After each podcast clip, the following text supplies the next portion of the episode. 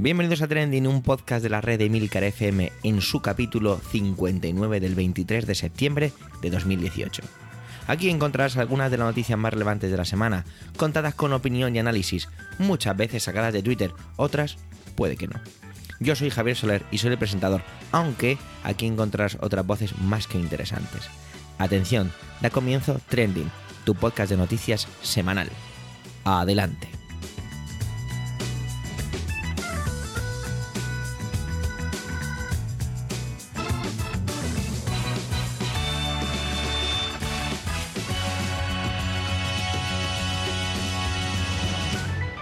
Ya estamos metidos en rutina, ¿verdad? Se nota en el ambiente, se nota en cómo nos movemos. Aunque tengamos eh, un pequeño recuerdo de las vacaciones, parece que estas fueron hace ya eones. Y nos sorprendemos de vez en cuando nosotros mismos buscando en la típica web alguna de las ofertas que, puedan, que podamos utilizar para irnos de puente. Mientras todo eso llega, las noticias no paran. José Antonio basa su intervención en un tuit, que dejamos en el momento de este capítulo 59, en las notas del programa, sobre el peligro de la democracia que tuiteó la periodista Ángels Barceló. Adelante, José Antonio.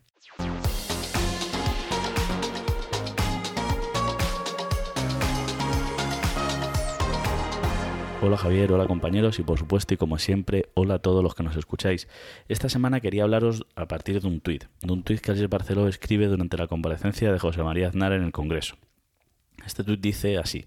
Aznar le dice a un diputado elegido democráticamente por los ciudadanos, Pablo Iglesias, que es un peligro para la democracia. Se lo dice en sede parlamentaria, de no creer. Enseguida este tuit fue contestado por muchas personas. En él se recordaba, por ejemplo, cómo otros peligros para la democracia, como Hitler, habían llegado al poder democráticamente, aunque esto sea falso, incluso se indicaba que otros peligros para la democracia, como Amanecer Dorado, como personajes que estaban también dentro de ese sistema democrático. Una cosa también de alguna forma discutible. En cualquier caso, y no es, no es entrar en ese debate, de alguna forma este tuit y sobre todo las contestaciones me llevaban a una reflexión que llevo haciendo un tiempo. Y es que me da miedo la deriva autoritaria en la que los contrarios políticos son sistemáticamente deslegitimados, no rebatidos. Se les niega el derecho de su existencia, cuando eso, en cualquier caso, sería el papel del Poder Judicial. La cuestión, el problema es que el debate político ha desaparecido, se ha convertido en un debate de trincheras, en un debate en el que no se lucha, en el que no se enfrentan ideas, sino que se lucha por ocupar el espacio. Sin embargo, este debate enfangado, este debate imposible, este debate de alguna forma de blancos y negros, es solamente es traspasado a los ciudadanos, aunque los eh, representantes políticos, que son eh, al final los que lo realizan, son conscientes de que esto no es así. Hace unos años el malo de la película era Rubalcaba y el, por el otro lado era Zaplana. Y sin embargo, estos dos eran íntimos amigos. De hecho, era muy conocido en Madrid que todos los jueves comían juntos. Otro ejemplo es Inés Arrimadas, presidenta del grupo parlamentario en Cataluña de Ciudadanos y que está casada con un expolítico de CIU y nacionalista, ideas nacionalistas. No lo digo por intentar convertir trending en una especie de sálvame podcastil ni, ni nada parecido, simplemente es normal. ¿Dónde encontramos nuestras parejas? Bueno, hoy las encontramos en Tinder, pero lo normal es encontrar nuestras parejas en los lugares donde nos movemos y por desgracia pasamos muchas horas en el trabajo. Es muy común que nuestra pareja pues, la hayamos conocido en el trabajo. A eso me refiero. Me estoy refiriendo a que en realidad eh, saben que hay una confrontación de ideas, pero más allá de eso no estamos hablando de demonios o de o de de alguna forma de peligros mm, eh, ocultos. Porque, y lanzo esta pregunta, la lanzo con toda la sinceridad del mundo. ¿De verdad creéis que Podemos tiene un programa de, fondo que en el cual intenta conseguir acabar con la democracia española? O hago, y en el otro sentido también, hago una pregunta de verdad, si no es una pregunta retórica, me gustaría que la contestaseis, bien en Twitter, bien en los, en los comentarios. ¿Creéis que el Partido Popular es un partido de extrema derecha que intenta llegar al poder para acabar con, con ciertas ideologías? Cuando ha estado tanto tiempo en el poder, etcétera, etcétera. ¿O creéis que Pedro Sánchez ahora mismo lo que intenta es una especie de asalto a los cielos o algo así? En realidad esto es imposible. Parte es imposible por todo, porque nuestro sistema democrático lo imposibilitaría, el poder judicial, etcétera, etcétera. Pero más allá de esto, la idea de dónde surgiría esta idea, dónde surge todo esto. Nuestra democracia no surge en Grecia, esta idea de nuestra democracia surge en Grecia. Bueno, en Grecia surge una especie de democracia que nada tiene que ver con nosotros. Siglos después de feudalismo, de monarquías, incluso de, de reinos absolutistas y demás nos llevan hacia ciertas revoluciones liberales. Dentro de estas revoluciones liberales tampoco exactamente son el origen de nuestra democracia. El origen, de alguna forma, ideológico de nuestra democracia está en una idea de Kant, de un alemán. Empezamos nuestra intervención con un alemán y vamos a terminar con otro. Kant habla de algo así como el imperio de la ley. El, verdadero sistema eh, justo sería el imperio de la ley. Este imperio de la ley consistiría en el que en un sistema en el cual no se gobierna en cuanto a intereses particulares de ningún grupo, sino que se, se gobernaría de acuerdo a la razón y aquello que es justo. Efectivamente, esta idea, que es una idea fantástica y maravillosa, encuentra ciertos peligros a la hora de venir a tierra. Esta semana hablaba con un profesor, comentaba con un profesor cómo la filosofía piensa desde arriba hacia abajo, es decir, desde los conceptos para aplicarlos a la realidad. Este es un claro ejemplo. Kant tiene una idea maravillosa que es el imperio de la ley, intenta de alguna forma llevarla hacia tierra y cómo, sin embargo, los antropólogos, los sociólogos a lo que se enfrentan es de alguna forma lo contrario, a, la observación y a partir de esa observación ver cómo las personas, cómo los grupos, de alguna forma manejan esos conceptos, construyen sentidos y significados. Sería de observar, de alguna forma, cómo construimos ese discurso político que, como decía, de alguna forma se estaba enfangando. Porque cuando yo tengo que gobernar desde el imperio de la ley, si otro opina diferente a mí, obviamente está fuera de la razón está fuera de lugar, no tiene razón de ser lo que él tenga que decir. Y de alguna forma, este es el peligro el que nos encontramos. El, el, peligro de no pensar en nuestras relaciones y en una construcción de sentido en común y el peligro de imponer las ideas desde arriba hacia abajo. Muchas gracias a todos y hasta la semana que viene.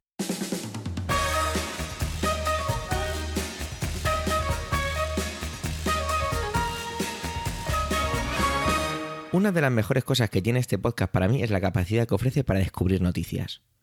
José Miguel casi siempre consigue sorprenderme con temas que quizá no hubieran invertido en ellos unos segundos.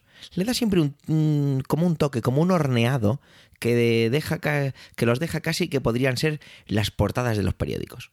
Esta semana la cosa va de chantajes a alcaldesas. Adelante, José Miguel.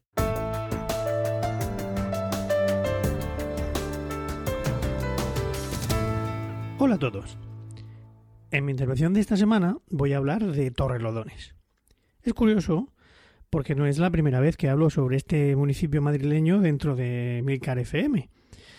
Hace ya algún tiempo le dediqué un programa de Están locos estos romanos a la caca de Torrelodones, una descomunal de posición hinchable que el ayuntamiento de la ciudad impulsó como protagonista de una campaña publicitaria en pro de la limpieza de la ciudad y que algún desaprensivo decidió apropiarse. Para más información, veas el capítulo 8 de dicho podcast titulado El cadáver bicéfalo. El caso es que me temo que hoy voy a hablar también de la mierda de Torrelodones, pero esta vez se trata de otro tipo de mierda, menos inofensiva que la anterior.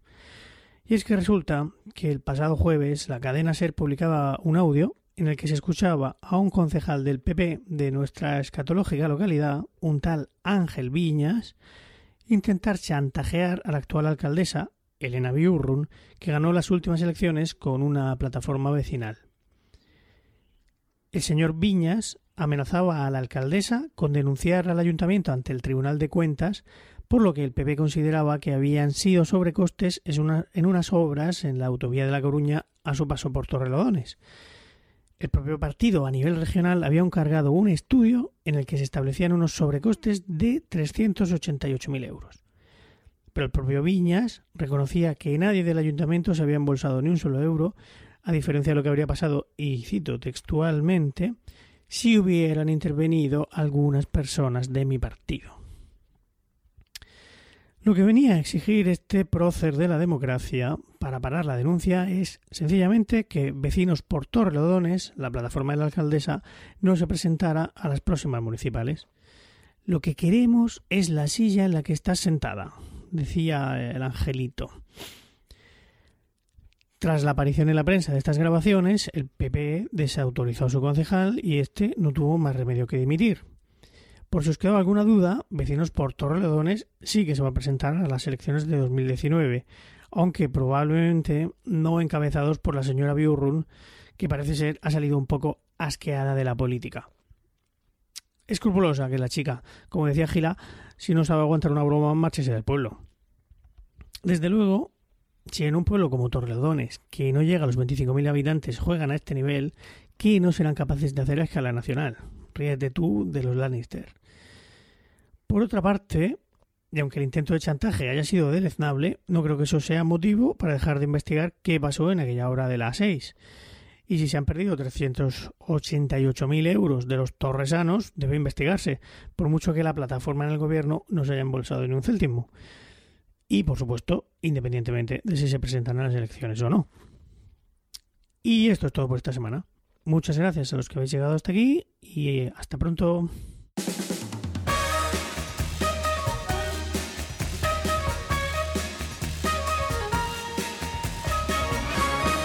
Antonio me ha definido su intervención a su estilo, usando el cine. Primero la llamó en, nuestro canal que utilizamos para comunicarnos, eh, Teams, Aznar is back, vuelve Voldemort. Y luego cuando me mandó su intervención la rebautizó como Aznar Returns. Sí, habéis adivinado perfectamente de quién y de qué va esta intervención. Adelante Antonio.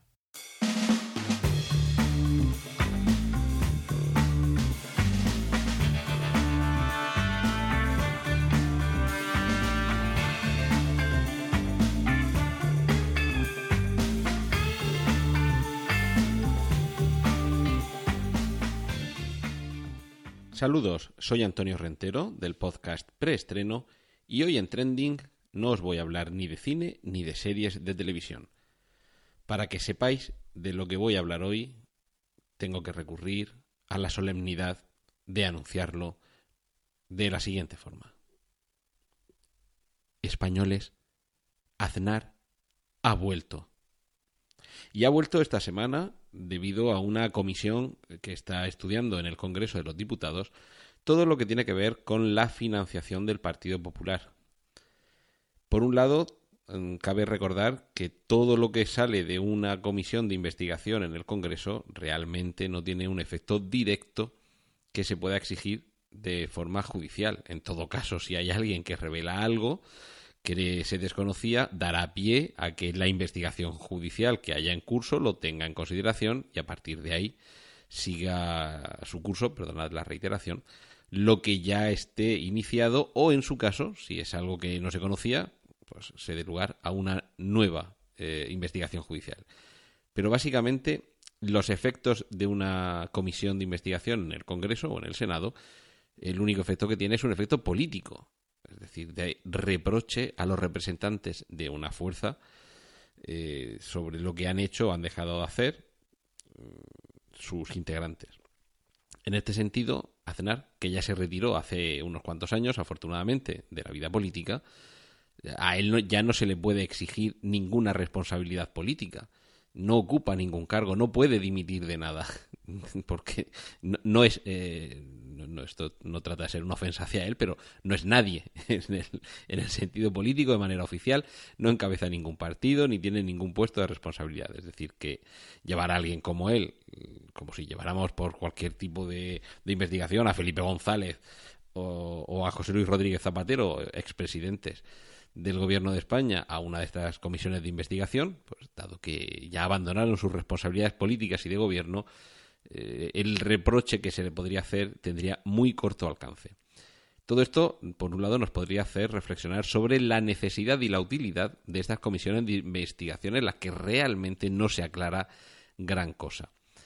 Y por otro lado, con, esa solemnidad del españoles, Aznar ha vuelto, a muchos se les han revuelto los, los por dentro, como dice una amiga mía, cuando hayan visto de nuevo a este personaje que tiene algunas luces y muchas sombras, de nuevo en, sede parlamentaria y además revestido de esa cierta autoridad que eh, la que él mismo se envuelve cuando se sienta ante un micrófono y ante unas cámaras y se le requiere para que, que esté digamos a la altura de una circunstancia pues, tan solemne como sería una, una investigación, de una comisión de investigación en sede parlamentaria.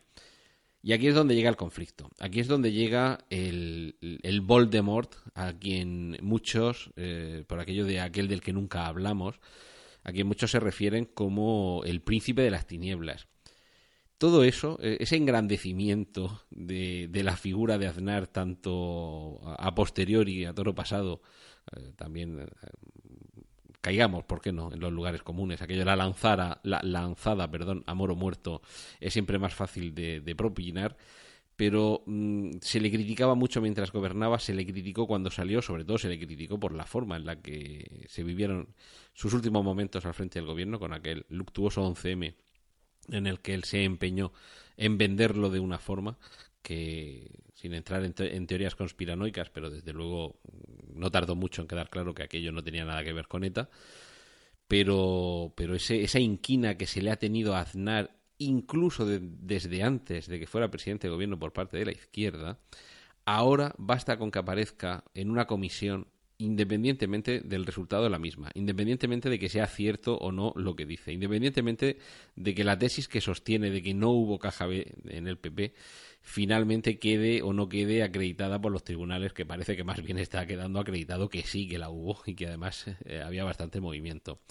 Otra cuestión es que se acredite que él estaba al tanto o que él eh, de alguna forma eh, dirigía aquel cotarro. Eso hay que demostrarlo y de, desde luego hasta ahora en sede judicial no se ha demostrado.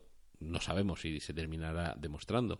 Pero lo cierto es que ha bastado esa mínima excusa para exponer de nuevo a la figura del expresidente José María Aznar a, a, los focos públicos y que además esté eh, frente a quienes actualmente sí que forman parte de la vida política activa, para que todos esos demonios que, que guarda en su alma los eh, que guardan en su alma los representantes de determinados partidos afloren y cual exorcismo broten con exabruptos en, algún momento realmente vergonzoso.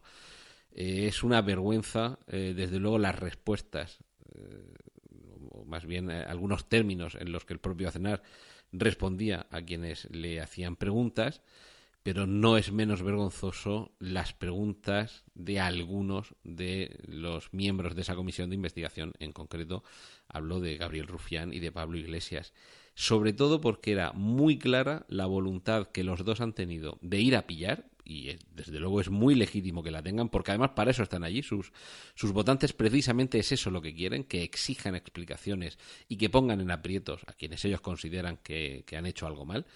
Y desde luego, si son capaces de hacerlo, bravo por ellos pero esas formas casi tabernarias, casi chulescas, por los dos bandos. Efectivamente, Aznar un poco sea eh, en su estilo, pero también ha entrado en, en, ese juego, aunque desde luego siempre puede excusarse en el a mí me han tirado la piedra y lo único que he hecho ha sido devolverla, pero de un cabezazo. Pero eh, es, es indefendible que en democracia tengamos unos representantes públicos con formas como las que han tenido. Por un lado, eh, de impertinencia. En el caso de Gabriel Rufrián, de, en una de sus intervenciones, sabes que tienen un micrófono, que cuando bajan el micrófono se corta esa línea de voz. Y el diputado por Esquerra Republicana de Cataluña insistía en no bajar ese micrófono para ir puntualizando, apostillando eh, e interrumpiendo las, eh, la declaración de José María Aznar, algo que es una trampa muy burda para tratar de irritar al oponente, pero es que me parece que no está a la altura el, pensamiento que pretenda llevar a Aznar a la desesperación eh, con, con, esa técnica, es decir, tiene ya muchas conchas eh, parlamentarias Aznar para, para caer en ese truco burdo. Y realmente ahí también el presidente de la comisión no estuvo a la altura de decirle, señor Rufián, haga el favor de bajar el micrófono y callarse, porque usted ya ha preguntado, ahora deje que responda este señor y lo que no le guste de su intervención, pues hace usted repregunta y, ya le pespuntea sus intervenciones, pero en su turno de palabra. Respete a los demás. Y luego un, una, una, treta muy burda de alguien a quien personalmente considero bastante inteligente, como es Pablo Iglesias, y que y que me parece que constituye enteramente un acto fallido. Preguntarle, literalmente, ¿tuvo usted conocimiento de las escuchas del caso Naseiro? Esa es la pregunta de, Pablo Iglesias. Repito, ¿tuvo usted conocimiento de las escuchas del caso Naseiro? Y responde a cenar. Yo no tuve conocimiento de las escuchas del caso Naseiro. Bueno, Inmediatamente interrumpe Pablo Iglesias. Yo no he dicho nada de las excusas, eso lo ha dicho usted. Y claro, atónitos todos. Eh, eh, a ver, Pablete, eh, con cariño, acabas de pronunciar la palabra escuchas. Todos nos hemos dado cuenta de que has pretendido confundir a Aznar para hacerle hablar de las escuchas pero es que tú has dicho escuchas, seguramente te tendrías que haber callado y no haber dicho eso, haber más bien hecho un enunciado como ¿tuvo usted conocimiento y ahí pon cualquier otra palabra que no sea escuchas para hacer caer al otro en tu trampa. Pero si tú mismo dices esa palabra, a los dos segundos no puedes decir, no, no, no, yo no lo he dicho. Es decir, eh, Aznar no es que sea alguien de una talla intelectual descomunal, pero teniendo enfrente esos oponentes, precisamente han sido ellos los que han quedado peor. Y esa ha sido, ese ha sido uno de los comentarios que esta semana, toda esta intervención de Aznar ha sido lo que ha suscitado ha levantado simpatías entre quienes quizá no sentían la simpatía por Aznar, pero en esa situación en la que se le ponen enfrente dos interlocutores que realmente no son capaces de estar a la altura de las circunstancias, eh, lo que consigues es precisamente el efecto contrario de lo que pretendías, es decir, no generar una corriente de antipatía por alguien que se puede hacer acreedor de la misma, como he dicho antes, por sus muchas sombras cuando estuvo gobernando nuestro país, pero si precisamente tratas de exponer sus vergüenzas siendo tú torpe, impertinente y sobre todo no terminando con una clara, entre comillas, victoria con aquello que pretendías, precisamente lo que estás haciendo es reforzar la postura de tu oponente. Hay que prepararse mucho mejor estas intervenciones, queridos diputados, queridos representantes del pueblo. Si tenéis ante vosotros esa herramienta de una comisión de investigación para tratar de llevar el agua a vuestro molino, preparadlo un poquito mejor, poned en aprietos a aquel sobre quien se están arrojando sombras de sospecha, pero no desaprovechéis esa ocasión para tratar de llevar el agua a otros molinos lejanos, que no son aquellos mm, cuyas circunstancias se tratan de dirimir en esa comisión, porque finalmente sois vosotros los únicos que quedáis mal. Y de fondo, el problema es que Toda esta semana hemos estado hablando de la chulería de Rufián, de la torpeza de Pablo Iglesias, de la soberbia de Aznar, pero la comisión de investigación era sobre la caja B del PP y entre unos y entre otros han conseguido que no estemos hablando del tema de fondo de esa comisión de investigación. Es decir, una vez más, la sede parlamentaria demuestra ser inútil para tratar de dilucidar cuestiones que realmente nos preocupan y que finalmente solo podemos dejar en manos de la justicia, que finalmente es eh, de las pocas cosas que medianamente funcionan bien en este país. Y ya os digo yo que se medianamente funcionan bien no quiere decir que funcione perfectamente. Pero no nos queda otra. Y ahora os dejo que sigáis disfrutando con el resto de contenidos de Trending. Un saludo de Antonio Rentero.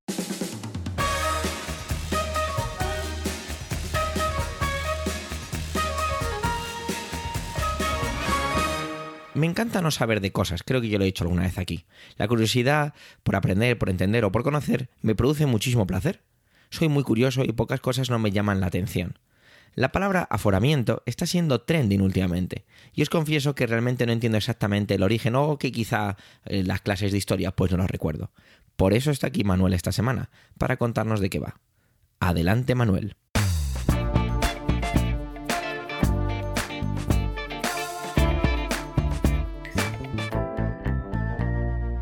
Hola oyentes, hola equipo trending. Creo que mm, cuando el profe de historia se enfrenta a tener que explicar la caída del antiguo régimen, es decir, la caída del absolutismo, de la sociedad estamental y de las estructuras económicas caducas, lo hace con el fervor que provoca saber que aquello que pasó posibilitó la democracia. O al menos a mí me pasa. Porque con la caída del antiguo régimen aparecieron las monarquías parlamentarias. Bueno, no en todos sitios, porque en el Reino Unido ya la había, y no en vano es la democracia más anciana de Europa. Aparecieron las declaraciones de derechos, preámbulos de lo que posteriormente serán las constituciones. Reaparecieron las repúblicas, con el apoyo del pueblo, y apareció en definitiva el sistema político moderno. El paso vino de la mano de otros cambios, cambios sociales y económicos, pero sobre todo vino de la mano de un cambio de pensamiento, la ilustración. Cuando Montesquieu en la Francia del siglo XVIII empezó a hablar de la división de poderes, no estaba sino recogiendo el testigo del inglés John Locke. John Locke un siglo antes, en el XVII, ya había hablado de la necesidad de limitar el poder del rey a través del Parlamento. Y lo que fue decisivo fue esa la división de, de poder en dos, ejecutivo y legislativo. Ya habló también de la necesidad de un gobierno con el pueblo, que respetase los derechos de la ciudadanía y que procurase su felicidad. Ideas estas que Rousseau y Voltaire recogerán un siglo después para hablar de progreso, contrato social y un concepto muy interesante, el de soberanía nacional. La idea de Locke de la división de poderes fue ampliada por Montesquieu, quien añadía a los dos propuestos por Locke un tercero, el poder judicial. De manera que el legislativo, el poder legislativo elegido por la ciudadanía a través de un sufragio censitario al principio y universal más tarde, se encargue de legislar a favor del pueblo, es decir, que el Parlamento, representante último de los deseos de la nación, elabore las leyes y además designe al gobierno. El Ejecutivo, en manos del monarca, y el gobierno tendrá que gobernar, ejecutar las leyes en definitiva. Y por último, el judicial, y aquí es donde yo quería llegar, eh, juzgará o juzga conforme a las leyes, y que además lo va a hacer desde la independencia porque la justicia, siguiendo las ideas de los ilustrados, de aquellos que hicieron la Revolución Francesa y de tantos otros, debe de ser igual para todos e independiente. A estas alturas de mi intervención, quizá algún oyente se está preguntando por el trasfondo trending de todo esto. Pues bien, esta semana el asunto de los aforamientos me ha dejado perplejo.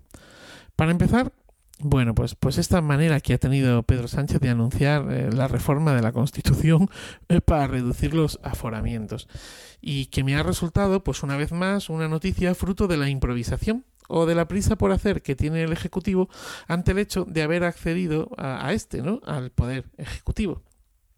Pues la legislatura se acaba y ha comenzado la cuenta atrás. Pero además casi me ha parecido también como una especie de estrategia ninja, con bomba de humo incluida por el asunto de la tesis, el libro y los supuestos plagios. Bueno, en fin, no voy a entrar, no voy a entrar ahí. No sé si saben qué es un aforamiento y por qué existen, pero voy a tratar de explicarlo. La palabra aforamiento viene del verbo aforar, que significa estar fuera, y aforar viene de fuero. Un fuero, en la Edad Media, era una ley o conjunto de derechos que un monarca concedía a un territorio, ciudad o persona. Algunos de ellos permanecen. Así, por ejemplo, Navarra no solo es una comunidad autónoma, sino que además es foral. Pero también un fuero es el conjunto de privilegios o exenciones jurídicas de las que goza un territorio o una persona. Por tanto, un aforado es una persona que por ejercer su cargo público o por su profesión goza del derecho, en caso de ser imputado por un delito, de ser juzgado por un tribunal distinto al que correspondería a un ciudadano normal. Es decir, en lugar de ser juzgado por un tribunal ordinario, lo será por uno superior. ¿Y esto por qué? Bueno, la razón es que al tratarse de un cargo público de responsabilidad, pues puede verse sometido a presiones políticas. Se entiende que un tribunal superior es más independiente ante estas presiones. ¿Cómo, cómo? Se entiende que un tribunal superior es más independiente ante estas presiones, pero ¿no se supone que el Poder Judicial es independiente? Los aforamientos quedan recogidos en la Constitución, en la Ley Orgánica del Poder Judicial y en los distintos estatutos de autonomía para los cargos de las comunidades autónomas. ¿Quién puede estar aforado? Bueno, pues tienen reconocido este derecho el presidente del gobierno y los ministros, que serán juzgados por el Tribunal Supremo, los presidentes autonómicos y los consejeros de los ejecutivos de las comunidades autónomas, que también eh, pueden ser juzgados por el Tribunal Supremo o por los tribunales superiores de justicia depende de lo que digan los estatutos de autonomía. También en el ámbito político son aforados eh, los presidentes del Congreso y del Senado, diputados, senadores, los presidentes de los parlamentos autonómicos, sus parlamentarios. En el ámbito judicial son aforados pues los altos cargos como el presidente del Consejo General del Poder Judicial, del Tribunal Supremo, del Tribunal Constitucional, los vocales del Consejo General del Poder Judicial, eh, bueno, hay también un, largo etcétera, ¿no? Con todos los jueces, magistrados, fiscales, eh, ¿de acuerdo? Y que tendrían que ser eh, juzgados por el Tribunal Superior de Justicia. Además, tendríamos que añadir que las fuerzas y cuerpos de seguridad del Estado tienen una condición especial de aforamiento que implica que deben ser juzgados por las audiencias provinciales en el caso de delitos cometidos en el ejercicio de su cargo. Vale, en España hay actualmente casi 250.000 aforados de los que algo más de 232.000 son miembros de las fuerzas y cuerpos de seguridad estatales o autonómicos. Cinco pertenecen a la familia real y el resto, más de 17.500, pertenecen a instituciones del Estado y de las comunidades autónomas, políticos, miembros de la carrera judicial y fiscal, integrantes de los órganos como el Tribunal de Cuentas, el Consejo de Estado, defensores del pueblo estatal, defensores del pueblo autonómicos y un largo etcétera. Para algunos, el aforamiento es un privilegio. Los aforados no son juzgados por los mismos tribunales que el resto. Para otros no lo es tanto, ya que los aforados, al ser juzgados directamente por un tribunal superior, pierden el derecho que tenemos todos o que tienen todos los ciudadanos a recurrir ante un tribunal superior en caso de que el veredicto del juzgado eh, de primera instancia pues eh, haya sido desfavorable. Es decir, que esto lo perderían porque directamente están eh, siendo juzgados ya por un tribunal superior. Bueno, juzguen ustedes mismos si es o no un privilegio. Sin embargo, me gustaría ir un poquito más allá. Pues, ¿quién forma parte de los tribunales superiores y cómo son elegidos? Bueno, en el caso del Tribunal Supremo corresponde al Consejo General del Poder Judicial. ¿Vale? Lo cual naturalmente nos lleva a otra pregunta, que es ¿y quién nombra a los miembros del Consejo General del Poder Judicial? Bueno, aquí es donde está la amiga de todo esto. En primer lugar, aclaremos que el Pleno del Consejo se compone del presidente y 20 vocales. Al presidente lo eligen los miembros del Consejo, pero ¿quién nombra a los miembros del Consejo? Doce son jueces y magistrados, de los que el Congreso de los Diputados propone seis y el Senado otros seis, en ambos casos por mayoría de tres quintos de sus miembros. Los otros ocho son abogados u otros tipo de juristas, de los que el Congreso elige a cuatro y el Senado a otros cuatro. Es decir, que en último término la composición de los tribunales son un reflejo de la composición política del Congreso y el Senado. O sea, una misma mayoría parlamentaria puede llegar a controlar el legislativo, el ejecutivo y el judicial. El hecho de que se precise una mayoría de tres quintas partes para los nombramientos solucionaría aparentemente el problema. Bueno, solucionaría aparentemente el problema eh, si no fuera porque, bueno, pues en los últimos tiempos em, lo que ha ocurrido es que hemos asistido a un mercadeo político.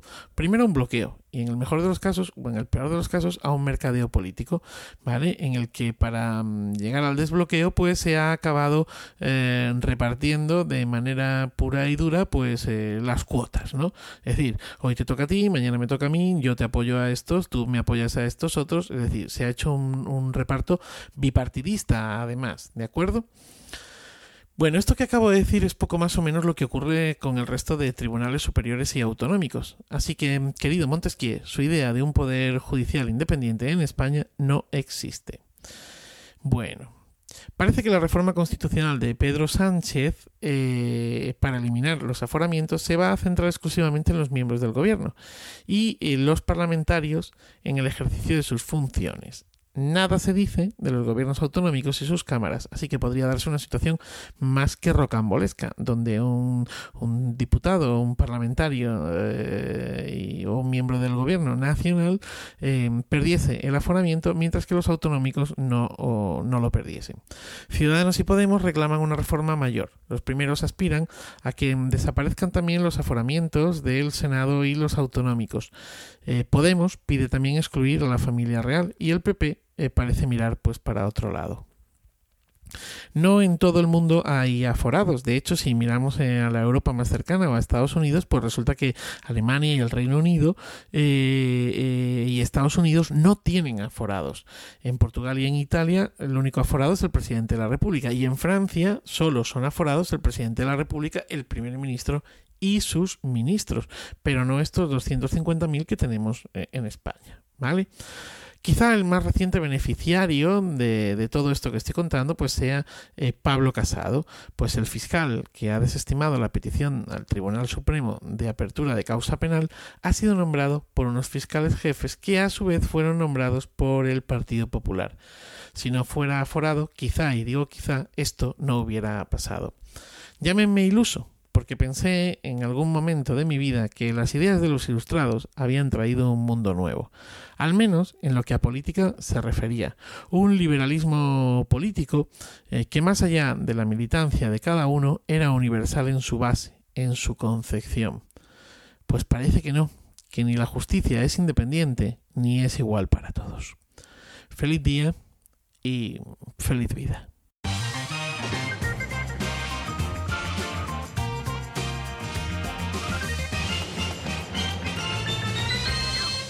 En verano me topé con un vídeo de Teresa May pasándolo realmente mal en una entrevista, sobre lo que hizo o no en todo lo que tuvo que ver con Nelson Mandela. Eh, la entrevista creo que era en Sudáfrica. Os lo dejo en el momento de Twitter, en las notas del capítulo, de este capítulo 59, ¿vale? La verdad es que el periodista se lo pone muy difícil, pero al mismo tiempo no dice nada que fuera cierto. Es evidente lo incómodo de la situación y como Teresa May hace lo que suelen hacer los políticos llegados a este tipo de situaciones. Repetir una y otra vez frases largas llenas de palabras y vacías en contenido. Lo, lo tengo, no sé, le tengo una especie de no, de, no cariño, pero sí me gusta estar al tanto de lo que pasa con el Brexit aquí y traerlo a trending, porque fue de las primeras cosas que trajimos en la nueva etapa de este podcast. Y la verdad es que, bueno, pues que me gusta estar al tanto de ello. Desde entonces han pasado muchísimas cosas y las hemos ido trayendo aquí a Trending. Esta semana pues tocaba otro capítulo. Pero antes habría que contextualizar mínimamente lo que esta semana se presentó en Salzburgo, el bello país en el bello país de Austria. Eh, si es lo que forjaron los ingleses en verano. El plan Checkers, o un manifiesto, o lo que sea. La mejor manera de representar lo que ha pasado es la foto que os dejo también en el momento del capítulo. El tuit es de Radio, de Radio Televisión Española, pero el, texto es lo de menos, se trata de la foto. En ella se ve un montón de hombres trajeados, con trajes oscuros y de espaldas, y a Teresa May en el lado derecho, a la que sí se le puede ver la cara vestida de rojo. No tengo ni idea de quién es la foto, pero es buenísima. Representa lo alejados que están unos de otros. Europa ha dicho que no, en grande, con mayúsculas, con luces de neón y chispas saliendo alrededor. No al manifiesto Checkers. Teresa May tenía, venía muy subida, muy altiva y se ha llevado un palo tremendo. Para la Unión Europea es inaceptable. Estas palabras han sido utilizadas por Macron. Sencillamente no puede ser que salir de la eurozona salga tan barato y con tantos privilegios comerciales. Tienen que haber consecuencias y parece que a Europa se le acaba la paciencia. Curioso que se define así cuando dentro de las filas de los ingleses muchos euroescépticos calificaron de puro vasallaje europeísta el manifiesto. Bueno, una vez más la política y la dialéctica. Y la dialecta, perdón. Una vez más la política y la dialéctica. Teresa May se está llevando tortas por todas partes. Habría que recordar que ella no era partidaria del Brexit, pero le ha tocado gestionarlo. Pérdida de la mayoría en su gobierno, crisis también en el gobierno tras crisis de gobierno y ahora esto. Macron, como decíamos al principio, ha sido uno de los más duros. El vecino francés se ha puesto bastante, bastante duro. May, lamiéndose las heridas, intenta de nuevo desmarcarse y lanzar la responsabilidad a Europa. Ya desde casa, que todo es más fácil, dijo que ella siempre se había mostrado respetuosa con Europa y esperaba lo mismo hacia el Reino Unido por parte de Europa. También atacó diciendo que no se rechazan propuestas sin justificación ni creando contrapropuestas. Tuvo algunas palabras para los europeos residentes en Reino Unido. Queremos que estéis aquí, decía. La verdad es que es un tema muy fastidiado al que le crecen los enanos. La posibilidad de fronteras físicas con Irlanda del Norte y la República de Irlanda suenan en el horizonte y no gustan a nadie. Reconozco que a mí tampoco. También que también suenan voces a favor de un segundo referéndum, algo que parecía totalmente imposible, empieza a ser un rumor gritado en los pasillos londinenses, en las calles londinenses, mejor dicho. Lo curioso es que si empezamos a quitar todos los envoltorios, nos vamos a la base, es una cuestión meramente, sí, lo has adivinado, como digo siempre, de dinero. Aquí nadie quiere perder la oportunidad de mercado, en todo caso la querríamos ampliar, y ahí es donde está todo el problema. El tema migratorio es la piedra con la que se ha encontrado este poder económico, y la moto que vendieron los euroescépticos, encima, la señora Theresa May tiene que limpiarla y vendérsela a Europa. No la estoy justificando con estas palabras, pero es que así es como son las cosas. La conclusión de esta semana de Brexit es que todo sigue igual. No, para nada. Todo está bastante peor. El tiempo pasa. Y ya parece como muy lejos junio de 2016, cuando se hizo el referéndum. Pero es que el 29 de marzo de 2019 está a la vuelta de la esquina y es cuando el Brexit se tiene que, que, se tiene que culminar. Bueno, estaremos atentos. Y es que con esto hemos llegado al final de este 59 capítulo de Trending. Gracias por el tiempo que habéis dedicado a escucharnos. Tenéis los medios de contacto y toda la información y enlaces de este episodio en emilcar.fm barra trending, donde también podéis encontrar los demás podcasts de la red. En emilcar.fm, en la web, como ya bien sabrás, además hemos colocado un botoncito en la parte superior para que os podáis registrar y no perderos nada de nada de lo que pasa aquí. ¿Os gusta Trending? recomendarnos, debatir nuestras intervenciones, complementarlas con comentarios y si tras todo lo anterior nos dejáis estrellitas en iTunes, pues mejor que mejor. Eso sería increíble. Un saludo y hasta la semana que viene.